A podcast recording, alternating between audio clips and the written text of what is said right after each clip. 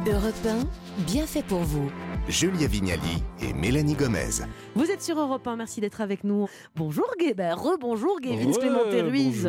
On va va partir où tout à l'heure On va aller en Allemagne et on va aller découvrir la ville d'Hambourg. Bon, très bien. Alors, le tourisme, ça sera dans un instant. On va commencer avec les conseils lecture de Nathalie Le Breton. Bonjour, Nathalie. Bonjour, bonjour. Alors, aujourd'hui, vous nous proposez des livres qui devraient inciter nos enfants à savoir dire non, à cultiver leur esprit rebelle. Oh là là, je crains le pire. Mais quelle mouche vous a donc piqué Vous voulez embêter tous les parents qui nous écoutent Quand beaucoup de parents se plaignent d'avoir des enfants qui s'opposent à tout, vous les encouragez. Mais oui, je Vous êtes bien. sérieuse, là Je suis tout à fait Ouais. sérieuse. Faites c'est attention parce qu'il y a mon fils en régie aujourd'hui. Alors, j'aimerais pas que vous l'inspiriez trop. hein. Alors écoute, ce qui va être important aujourd'hui, c'est, et je voudrais vous présenter des livres dans le sujet, c'est de savoir dire non à bon escient. Essayer de rompre avec l'image, vous savez, de sage comme une image qu'on donne aux garçons et parfois aux filles.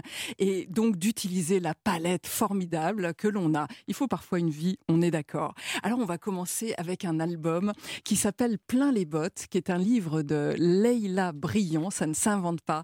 Et je peux vous dire que non seulement les illustrations sont merveilleuses, mais le texte aussi. C'est l'histoire d'un petit Elliot. C'est la rentrée scolaire, hein. Mhm. alors euh, on est en plein dans le dans le bon moment, et on lui offre une paire de bottes. On en a tous rêvé pour aller sauter librement dans les flaques.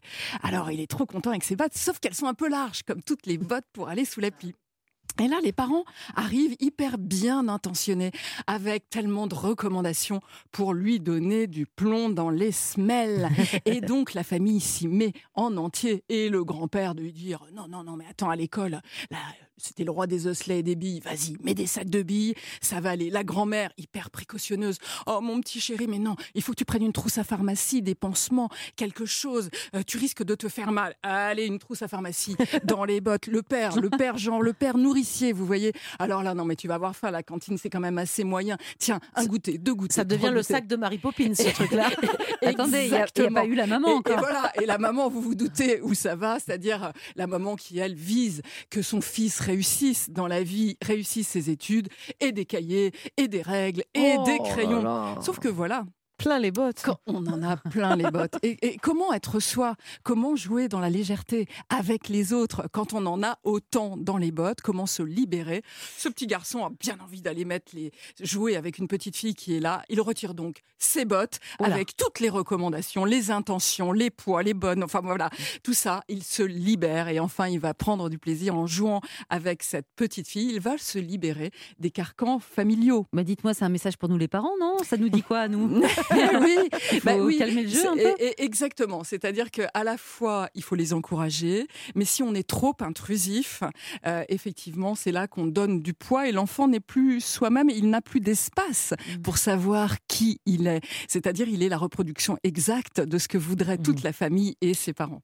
Et, donc, il faut savoir euh, s'émanciper des recommandations familiales et des injonctions parentales, certes, mais il y a aussi euh, à l'école des enfants qui veulent plaire à tous et pensent qu'en disant oui, bah, ils auront plus d'amis. Là aussi, c'est compliqué. Ouais, vous connaissez ces enfants Ouais. hyper sages.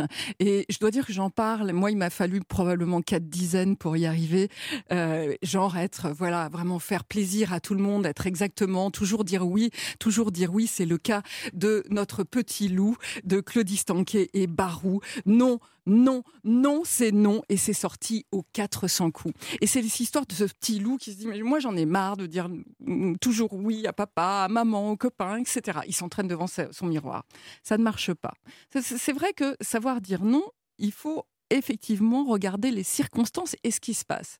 Alors le miroir, bon, il y a un non qui finit par sortir, mais c'est quand même très difficile. Il se retrouve à un moment donné, il part, il se dit ça y est, je sais dire non. Il retrouve une petite fille sur le chemin de l'école et qui a coincé euh, quelque chose et qui a, et il est obligé de lui venir en aide. Comment dire non à une petite fille beaucoup plus petite Ah que oui. soi? Alors il a non, oui. il craque et ensuite il se retrouve dans l'école. Il y a un cerf-volant. Euh, là aussi, il y a un petit groupe de copains qui dit mais va chercher mon cerf-volant. Et alors euh, il, il se dit bah, non mais en plus il a le vertige. Savoir Oh. dire non quand on a un problème Mhm. soi-même, ne pas aller au-delà de ce qu'on est capable de faire, c'est un petit peu le message. Et ben il va y aller quand même parce qu'il ne sait pas dire encore non. Il va monter et d'un seul coup il y a trois méchants loups qui vont arriver et il va glisser euh, de son arbre parce qu'ils vont lui dire mais vas-y vas-y décroche la lune décroche la lune et alors là il arrive enfin à dire non il glisse mais il a réussi retrouve la légèreté Merci hein, Nathalie pour ces recommandations de livres pour enfants qui nous ravissent, nous aussi les parents. On retrouve leurs références sur europe1.fr et tous vos choix dans vos box notissés au thon. Allez, il est temps de passer à table. J'ai faim, j'ai faim. Ça va les filles? Euh, j'ai faim de figues. Ça tombe bien, non Ouais, Adèle très bien. Vous Allez, avez on ça vous en écoute. magasin Alors, les filles, ouais, et les figues. Alors, les figues, les figues. Alors, avant que ce soit la fin de la saison, je voulais vous en parler. Elles sont toutes pulpeuses, sensuelles, juteuses pour certaines, gorgées de soleil et de sucre. Elles rappellent les vacances, elles sentent la Grèce, l'Italie, le Sud, le Maroc. On les appelle les violettes de Soliès, les sultanes, les gouttes d'or, les rouges de Bordeaux, les marseillaises. Oui, on dirait des noms de clubs de foot féminins, mais non, ce sont bien des variétés de figues, mes- mesdames.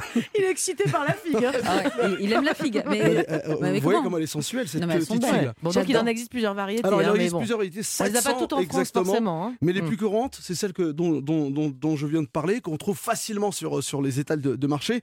Par exemple, la violette de Soliès, c'est celle que j'ai là. C'est la seule AOP. Elle pèse presque 80 grammes pour les plus grosses. Elle est lourde. Euh, hein. elle est toute douce, elle est, elle, est, elle est violette, elle, est- elle est hyper sucrée. Ouais. C'est bien qu'elle soit douce. là. C'est ce qu'on appelle aussi, vous savez que les, les, les- les figues, c'est ce qu'on appelle aussi un faux fruit en forme de goutte. Elle renferme plusieurs petites fleurs et, et qui croquent sous la dent. Et ces petites graines, c'est comme si on prenait des fleurs comme ça ouvertes et qu'on venait fermer et ça, ça, ça forme cette petite goutte qu'on appelle la figue. Moi, j'ai un gros problème, c'est que j'ai toujours du mal à choisir la figue. Ouais. Par- je- parfois, je vais choisir un petit peu molle, là, justement, en me disant, bon, mais elle va être trop mûre, et puis après, c'est pas bon. Alors, comment on choisit une bonne figue? Alors évidemment, j'ai appelé la spécialiste Ah. des figues. Elle s'appelle Christine Ross, arboricultrice dans le sud. Et elle est aussi artiste. hein. Elle fait des, des bouquets de fleurs. Elle est, elle est, euh, et on va l'entendre, tiens. Pour savoir si une figue est mûre et prête à être consommée, il faut observer sa, sa peau qui normalement devrait être euh, légèrement craquelée et souple au toucher. Ensuite, il faut aussi euh, observer le stiole d'une figue, petit orifice sous la figue. S'il s'écoule une goutte sirupeuse, c'est le signe d'une figue très juteuse, sucrée et très goûteuse. Dans ce cas-là, le fruit doit être consommé très rapidement.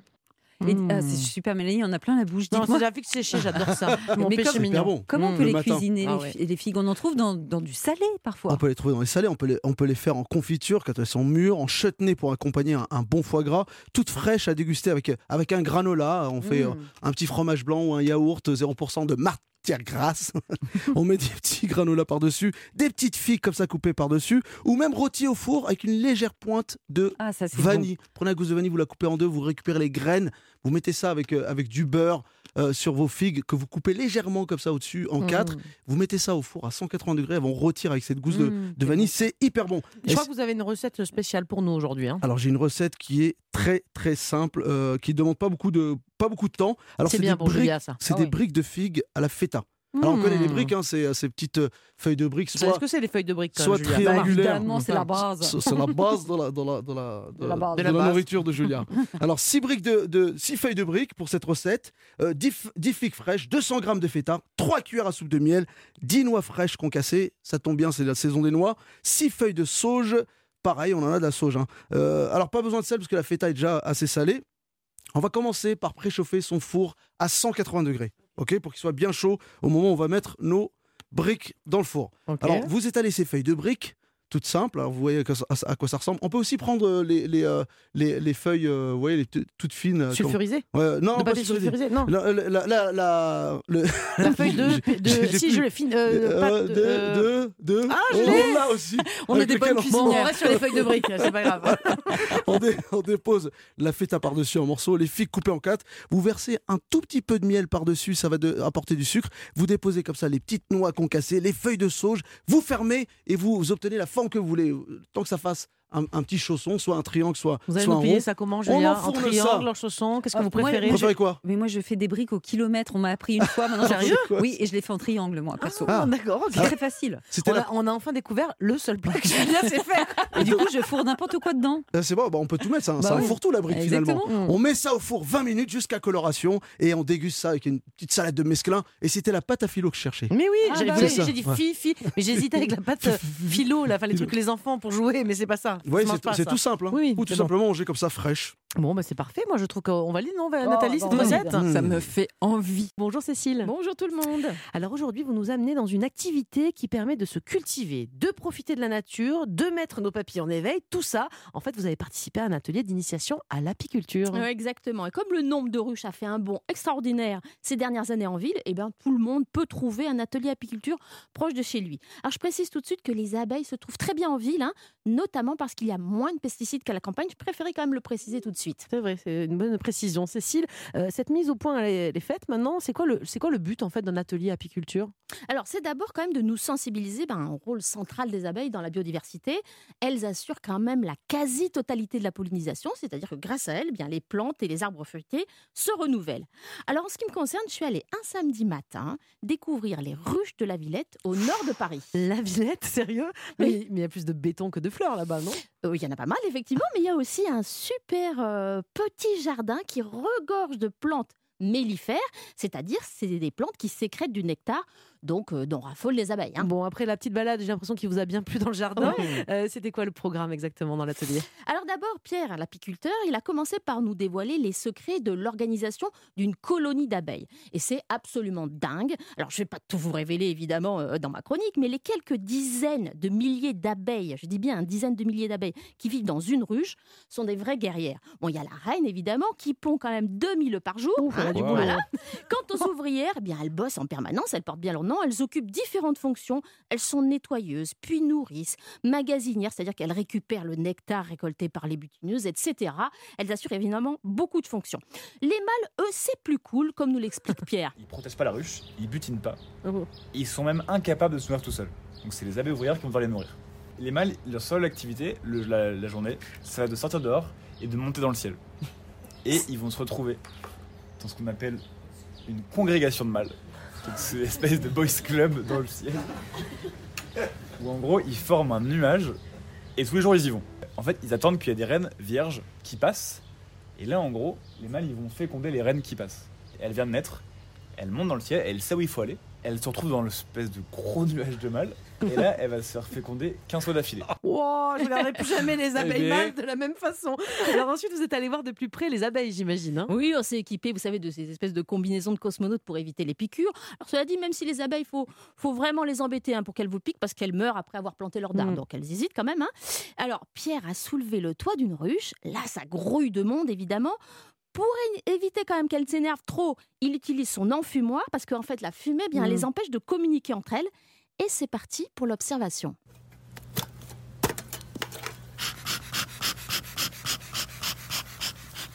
Qu'est-ce qu'on voit ici? Ici, on a la chance de tomber sur pile là où les- la reine a pondu et donc il y a des abeilles qui naissent. Donc ici, vous allez voir, il y a un alvéole, on voit une petite tête qui veut sortir. Ah oui Et voilà. Ah, trop bien Et du coup, elle naît avec une taille adulte, mais elle a plein de petits poils. Elle est toute poilue. C'est vrai qu'on la distingue pas tellement quand même des adultes. Et là, son premier boulot, bon, je pense qu'elle a faim donc elle va aller manger. Mais après, son premier travail, ça va être de nettoyer les alvéoles qu'elle- qui sont ici. Voilà. Bon, alors passons maintenant au miel, c'est quand même euh, le but du jeu. Hein. Ce produit bien connu pour ses vertus anti-inflammatoires. Eh bien, d'où vient-il précisément? Vous allez voir. Le nectar, c'est beaucoup d'eau et très peu de sucre. La ruche dedans, c'est 35 degrés. Et donc, ça, ça se conserve très mal. Il faut bien comprendre qu'en gros, une ruche, ce qu'elle veut, elle, c'est que le nectar, là, il puisse être stocké pour être mangé des mois après. Hmm, Les mois d'hiver où il n'y a plus de fleurs dehors. Donc, il y a des abeilles, leur boulot, ça va être ventileuse. Elles vont battre des ailes et ça va faire un courant d'air. Et une fois que le nectar il a été séché, il devient tout visqueux. Ça s'appelle du miel. Vous voyez, il y a un peu de liquide dedans, nos alvéoles là. Ça brille un peu. Ouais. C'est du miel, ça. Ça, en gros, c'est du nectar, ouais. Mais qui n'est pas encore assez sec pour être fermé. Ça. Ouais, c'est impressionnant. Ça grouille de partout. C'est magnifique. Je le confirme, hein, c'est magnifique. On était tous fascinés hein, par ces alvéoles dégoulinantes d'or jaune. Mais au bourdonnement des abeilles, écoutez, voilà. On a su là qu'elles commençaient Ouais, à s'énerver un petit filer, peu. là. Voilà, Bon. il était temps de les laisser tranquilles. Pour hein. terminer rapidement, Cécile, le miel de la Villette, vous l'avez goûté ou pas? Ouais, il est super bon, super frais. Et on a même pu, à la fin de l'atelier, déguster huit miels différents, dont certains très originaux, comme le miel de carotte. Oh, incroyable. Eh bien, Écoutez, on va essayer de tester ça. Merci beaucoup, Cécile. On va euh, changer de bienfaiteur à présent et on va s'inspirer peut-être pour nos prochaines vacances avec Gavin Clémenté Ruiz du, goût, du guide du routard. Du goût du du, routard, goût du c'est- routard. Voilà, on file en Allemagne pour un, ci- un city trip à Hambourg. Marrant, Hambourg pour un petit week-end. Euh, J'y aurais pas pensé du tout, honnêtement. hein. Bah ouais, C'est que- facile d'accès? Ah ouais, ouais, c'est facile d'accès. Ça change un peu. Alors si on veut y aller de façon écolo, 8 à 9 heures de train depuis la. France. Bon voilà, ça c'est pour être réglo côté empreinte carbone. Euh, sinon il y a l'avion bien sûr, il y a des vols depuis Paris, de Nice aussi plusieurs fois par jour. Ça dure 1h30 à 2 heures de vol. Ça va, c'est rapide. Mais Hambourg, c'est vrai qu'on connaît mal cette ville. Vous pouvez nous en dire un peu plus? Bah ouais, c'est pour ça, c'est, je trouve ça intéressant. C'est moins connu que Berlin, mais c'est tout aussi sympa. Hambourg, c'est la deuxième ville, euh, euh, deuxième agglomération allemande après Berlin. Donc euh, c'est tout au nord de l'Allemagne. C'est moins de 2 millions d'habitants. C'est la ville de naissance de Johannes Brahms, de Karl Lagerfeld, d'Angela Merkel. Ah oui, donc euh, vous voyez, ouais. des, des notoires allemands. Et c'est une ville qui bouge, hein, qui, qui, qui peut plaire à tout le monde, aussi bien les fans de shopping que d'architecture, et même les fêtards. Alors, euh, et, et- et j'ai aussi noté, côté nature, il y a tout ce qu'il faut. Il y a un Mm. lac intérieur, le lac Alster, qui a été créé au XIIIe siècle. 14% d'espace vert, Ah. c'est pas mal. 64 km de canaux et 2500 ponts. C'est pas mal. Ça Attendez, laisse il y a du- un lac comme ça en pleine ville? Exactement. Et donc, vraiment, si vous avez envie de vous promener, vous allez euh, euh, respirer, ça va faire vraiment C'est du bien. génial. Ouais. Euh, Il y a d'autres sites incontournables à Ouais. Hambourg? Alors, si vous aimez l'art, il y a le musée des beaux-arts, la Kunsthalle. Il faut aller absolument le voir. Il y a tout- tous les chefs-d'œuvre du Moyen-Âge jusqu'au XXe Vous siècle. parlez bien allemand, vous. hein? Oui, un petit peu. Un petit peu oui. Euh, Holbein, Ruisdael, Fragonard. Avec, euh, il y a une belle expo à venir en fin d'année sur euh, Caspar David Friedrich. C'est, le, le- le chantre du romantisme, so romantisch, comme diraient les Allemands. Euh, il y a aussi un endroit très surprenant, c'est le marché aux poissons. On Ouais. change des abeilles. Euh, il existe depuis euh, 1703 et chaque matin, il y a plus de 70 000 personnes qui viennent voir le poisson arriver. On, on achète, ça crie fort, on est à la bien sûr. On achète son poisson, ses légumes et on y danse aussi, c'est assez original. On peut danser ailleurs Ouais, qu'au ouais. marché d'ailleurs, euh, au marché aux poissons, rassurez-moi. Ouais, bien sûr, bien sûr, c'est vraiment pour, pour les fêtards, il y a tout ce qu'il faut. Le quartier incontournable à Hambourg, c'est le quartier rouge, le Ripperbahn, à, à visiter la nuit pour, euh, bien sûr, euh, son ambiance. C'est assez vif. Ça change un peu du côté chic de la ville. Ça contraste, c'est ça qui, qui me plaît bien. C'est aussi là que sont nés les Beatles. Ah et ouais, c'est là qu'ils se sont produits au tout début. Et À ouais, il y a un itinéraire si vous souhaitez pour voir tous les endroits où ils ont joué au début. Et c'est là qu'ils se sont formés. Bon, vous avez oublié un point important, enfin vous l'avez pas oublié, mais on va y passer. Vous savez que c'est important pour nous ici. Est-ce qu'on mange bien là-bas? On mange Ah, quoi ça, je vous reconnais, euh, Mélanie. Oui, bah, bien sûr, on est à Hambourg, on n'est pas loin de l'eau. Il y a des restaurants de poissons. Poisson, voilà. Bien sûr. Alors, la spécialité, c'est les Fischbrötchen. Ce sont des petits sandwichs au poisson qu'on mange comme ça euh, sur le pouce. C'est pas mal, c'est pas trop cher. Le Rundstück warm aussi, qui n'est autre que l'ancêtre du fameux, on est à Hambourg, hamburger. Ah, Eh ouais, oui, c'était ai un petit pensé. steak dans un pain brioché et le hamburger vient de là. Et ce sont tous les, les Européens qui ont migré aux États-Unis qui ont importé avec eux cette spécialité du 19e siècle. Génial, Pas mal, mais oui, bien sûr. Alors euh, peut-être une, euh, une dernière adresse pour dormir, tiens. Ah ouais, alors ça j'en ai une qui est super. Ça s'appelle le Cap San Diego. C'est quoi? C'est le nom d'un ancien bateau de transport de marchandises qui a été réaménagé avec de très très belles cabines, très cosy. Tout ça avec vue sur l'herbe, l'Elbe. on est en plein cœur d'Hambourg et on a une vraie cabine de marin joliment décorée, un peu à l'ancienne. J'aime beaucoup. C'est très joli. C'est le Cap San Diego à Hambourg. Bon, parfait, génial. De l'art, de l'air, des bateaux, du poisson, c'est tout bon vendu. Gavin, son part à Hambourg.